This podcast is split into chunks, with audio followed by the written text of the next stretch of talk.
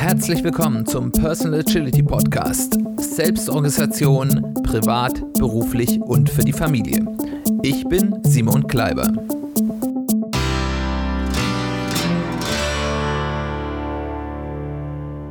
Herzlich willkommen zu einer weiteren Folge des Personal Agility Podcast. Schön, dass du eingeschaltet hast. Schön, dass du wieder dabei bist. Ja, bevor es losgeht, wie so häufig mein Hinweis, ich freue mich dass darüber, wenn das hier nicht nur eine Einwegstraße ist, sondern ich auch von dir höre, was du so zu dem Podcast meinst. Also wenn dir es gefallen hat, wenn du Fragen hast, wenn du Anmerkungen hast, wenn du über etwas diskutieren willst, bitte fühl dich frei, mich zu kontaktieren über E-Mail, über meine Social Media Kanäle, die Social Media Seiten des Podcasts oder auch über die Website des Podcasts www.personal-agility-podcast.de. Dort gibt's für jede Folge einen Blogpost und dort kann man auch kommunizieren und so mit mir und vielleicht auch mit anderen Hörern in Kontakt treten. Darüber würde ich mich sehr freuen. Dann lasst uns gleich loslegen.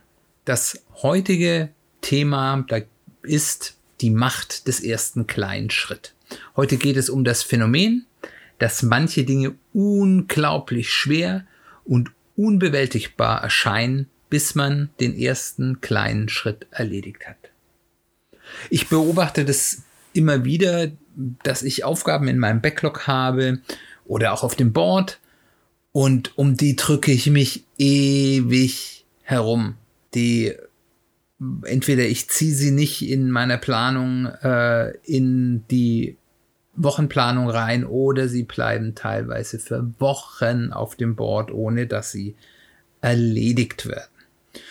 Und wenn ich da genauer hinsehe, dann finde ich in der Regel mindestens eine der folgenden beiden Phänomene, manchmal auch beide. Das Phänomen Nummer eins ist, mir sind eigentlich die genauen Schritte, die ich machen muss, um diese Aufgabe zu erledigen, äh, erledigen, noch unklar. Das heißt, ich weiß eigentlich nicht so wirklich, was sie, was hier zu tun ist. In der Scrum-Methodologie würde man dazu sagen, diese Aufgabe ist nicht ready. Das heißt, es ist nicht genug Information da oder nicht genug Vorbereitung in diese Aufgabe hineingeflossen, um damit wirklich zu wissen, wenn ich anfange, wie geht es los. Insbesondere ist es häufig so, dass mir nicht so wirklich klar ist, wie fange ich das Thema eigentlich am geschicktesten an. Das zweite Phänomen ist, dass, dass es eine echte oder häufig auch nur eine gefühlte große Unsicherheit gibt über die Schwierigkeit, also wie schwer ist das eigentlich umzusetzen, den Umfang, wie viel Arbeit ist das wirklich, ähm, die Erfolgsaussicht, schaffe ich das überhaupt? Kann ich das überhaupt?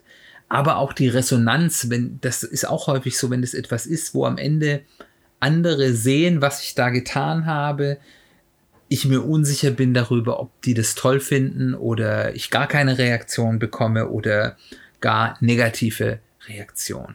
Und immer wenn diese gefühlte oder auch echte Unsicherheit da ist, ist es unheimlich schwer, loszulegen. Wenn ich es dann aber sch schaffe, bei einem dieser Aufgaben wirklich loszulegen und mich ranzumachen, dann geht das meistens nach so einer anfänglichen Hürde dann ganz problemlos in den allermeisten Fällen. Ist meistens kein großes Ding. Und am Ende frage ich mich, warum habe ich mich da jetzt eigentlich so angestellt? Das wäre eigentlich nicht notwendig gewesen. Hättest du dich da nicht so drum rumgedrückt, und das schon irgendwie vor zwei oder drei Wochen gemacht, dann wäre das schon lange gegessen und, und man hätte sich jetzt hier nicht so rumärgern müssen. Es ist also, das ist jedenfalls meine Beobachtung, häufig nur dieser erste kleine Schritt, der eben eine Aufgabe vom unbezwingbaren Berg zu einem kleinen Hügel macht nochmal vorsichtshalber, das heißt nicht, dass es bei allen diesen Fällen so funktioniert. Es gibt natürlich auch wirklich Aufgaben, die sich dann auch als sehr schwierig oder sehr problematisch oder vielleicht gar nicht bewältigbar rausstellen, aber es ist zumindest in meiner Erfahrung die absolute Ausnahme und ähm, deswegen macht es Sinn, solche Probleme erstmal so zu behandeln, als sei eben eher ersteres der Fall. Und wenn das dann doch wirklich schwierig ist, dann findet man das schon raus. Wie überwinde ich jetzt diesen gefühlten Berg, den man da vor sich hat? Wie finde ich diesen ersten kleinen und idealerweise auch leichten Schritt? Da gibt es mehrere Dinge, die ich machen könnte. Das erste ist, was ich immer empfehle, wenn man nicht weiter weiß oder, oder vielleicht mit dem, was einem erstmal einfällt, nicht so ganz glücklich ist, ist das, was ich den Optionenpool weit machen nenne. Das heißt, ich denke erstmal über möglichst viele ähm, auf den ersten Blick sinnvolle, aber vielleicht auch erstmal gerne auch ein bisschen abstrus anmutende Möglichkeiten, wie ich anfangen kann. Und schau mir einfach da mal, versuch damit eben möglichst viele Optionen zur Verfügung zu haben, wie ich anfangen kann. Und meistens muss ich da dann gar nichts weiter machen. Allein dadurch, dass ich mir viele ausdenke, kommt dann manchmal eben auch die eine Option für einen ersten kleinen Schritt, die ganz natürlich ist und wo man gleich sagt, natürlich, so fange ich an.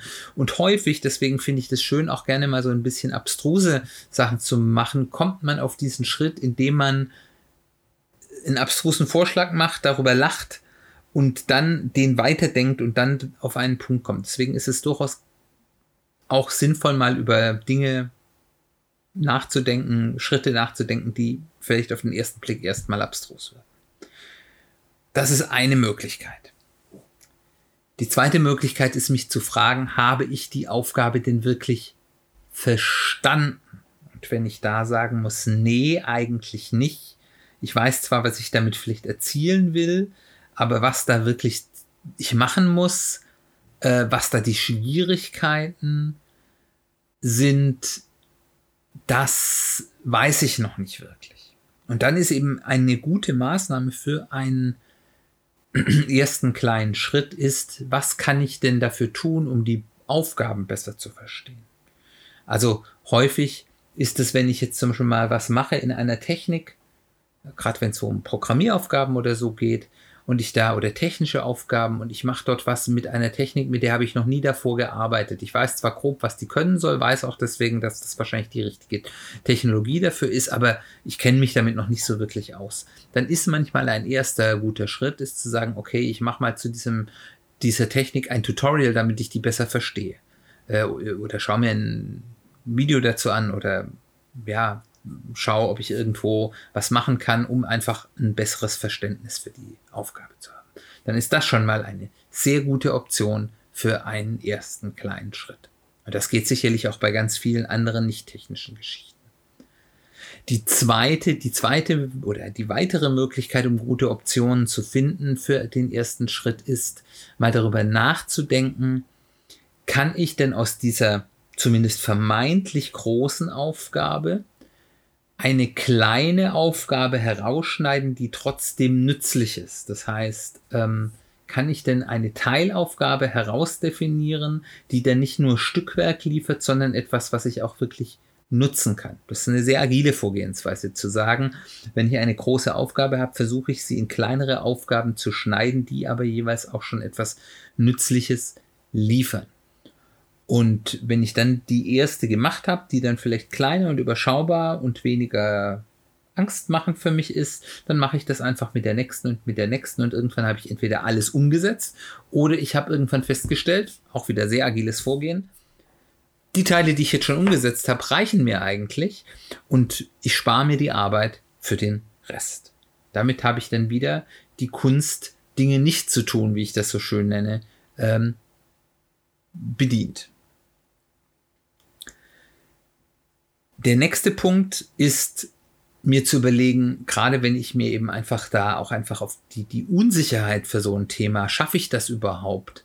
Äh, oder ist das überhaupt der richtige Weg? Ist das, was mich dort auffällt, ist mir zu überlegen, was sind denn eigentlich die kritischen Unsicherheiten? Was sind denn ähm, die Dinge, wo ich noch nicht so sicher bin, ob meine Annahmen, die ich beim Planen dieser Aufgabe äh, ähm, mir sozusagen gemacht habe, ob die stimmen oder nicht. Ähm, und dann überlege ich mir, dann schreibe ich mir vielleicht diese Annahmen auf und sortiere die wieder in Reihenfolge der, des größten Impacts. Also welche der Annahmen ist es denn am wichtigsten, dass die stimmt oder dass ich weiß, dass sie nicht stimmt. Und baue dann eben dazu meine Hypothese, die Annahme zu einer Hypotheseaussage, wenn das und das mache, dann müsste das und das passieren und überlege dann, und da haben wir ja vor ein paar Folgen, haben wir zum Thema Versuch macht klug ähm, drüber gesprochen, versuche ich eben einen Weg zu finden, diese Hypothese möglichst einfach abzuprüfen. Was kann ich mit möglichst geringem Aufwand zu tun, um festzustellen, ob meine Annahme stimmt oder nicht.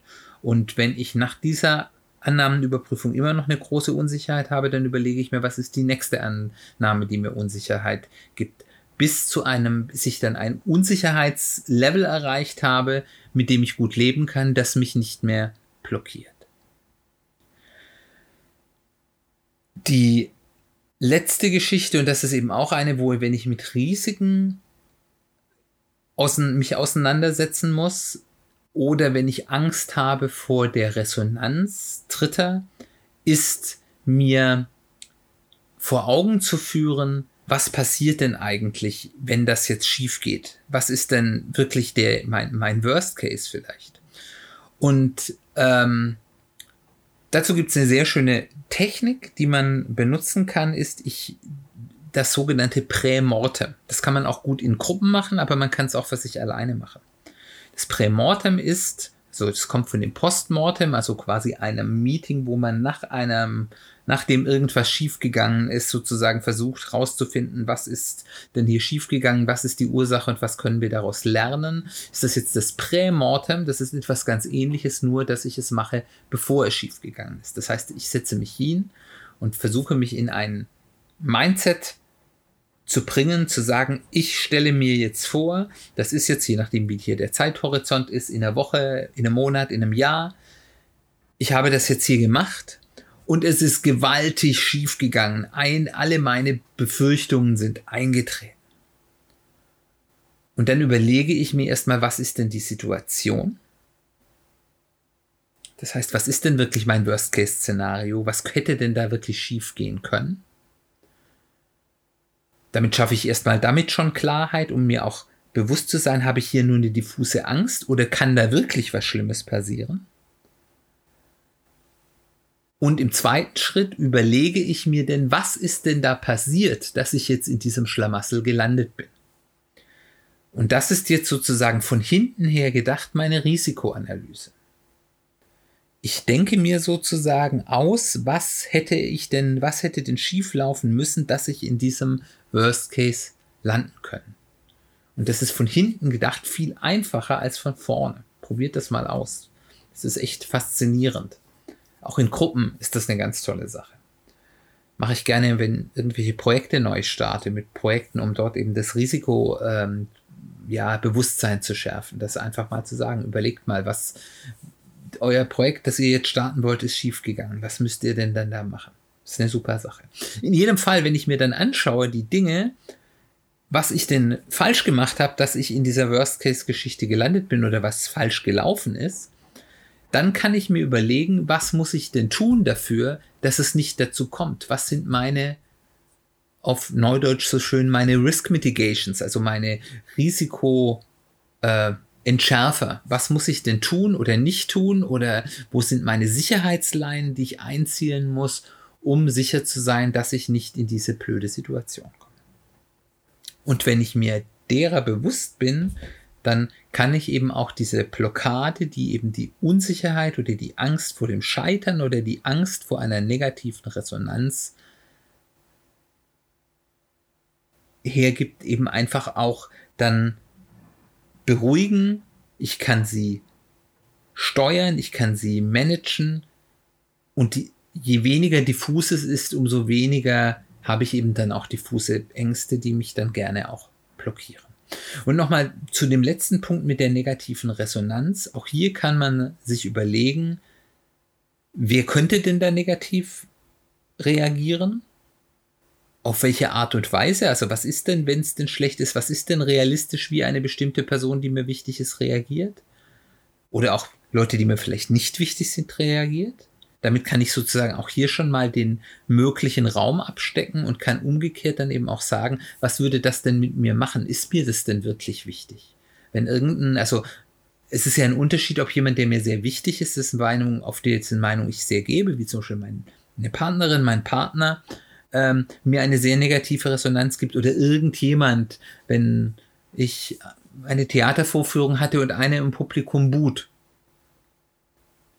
was macht das mit mir? Ist das schlimm für mich? Oder kann ich das abgeben? Kann ich auch sagen, okay, wenn ein, einer motzt halt immer Haters gonna hate, ähm, damit kann ich umgehen. Und indem ich mir das eben auch bewusst mache, kann ich eben dann auch mit weniger Angst vorgehen und oder eben dann auch im Sinne wie so einem Prämortem vielleicht Dinge tun, die es unwahrscheinlicher machen, dass die Leute, die mir wichtig sind, auf eine Art und Weise negativ reagieren, die für mich schlecht oder schlimm ist.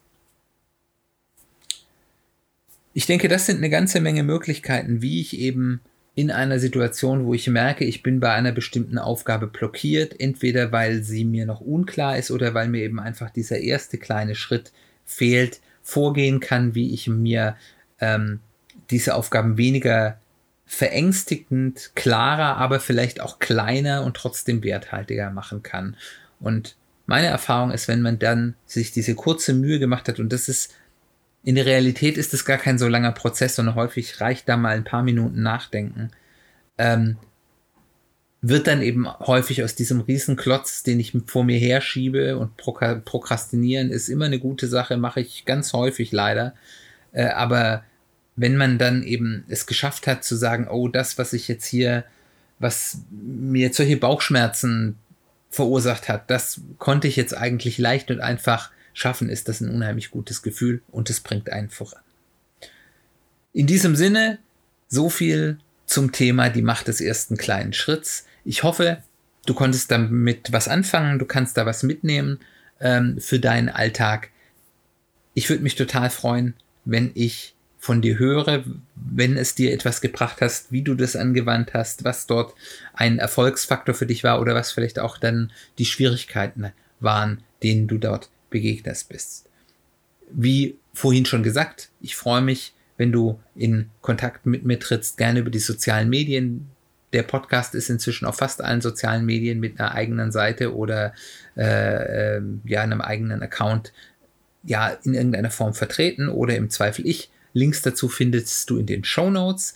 Wenn du die Show Notes nicht findest auf deinem, bei deinem Podcast-Anbieter, dann auf der Website des Podcasts www.personal-agility-podcast.de. Dort findest du dann auch die Show Notes und eine Möglichkeit, um in Kontakt mit mir zu treten. Wenn du das erste Mal heute dabei bist, dann erstmal herzlich willkommen und noch einmal mehr. Ich hoffe, es hat dir gut gefallen und hat dir etwas genützt. Du merkst auch in dieser Folge wieder, wir referenzieren immer wieder zu Themen, die wir vorher schon gemacht haben. Ich freue mich, wenn du auch alte Folgen hörst. Die sind ja nicht weniger aktuell.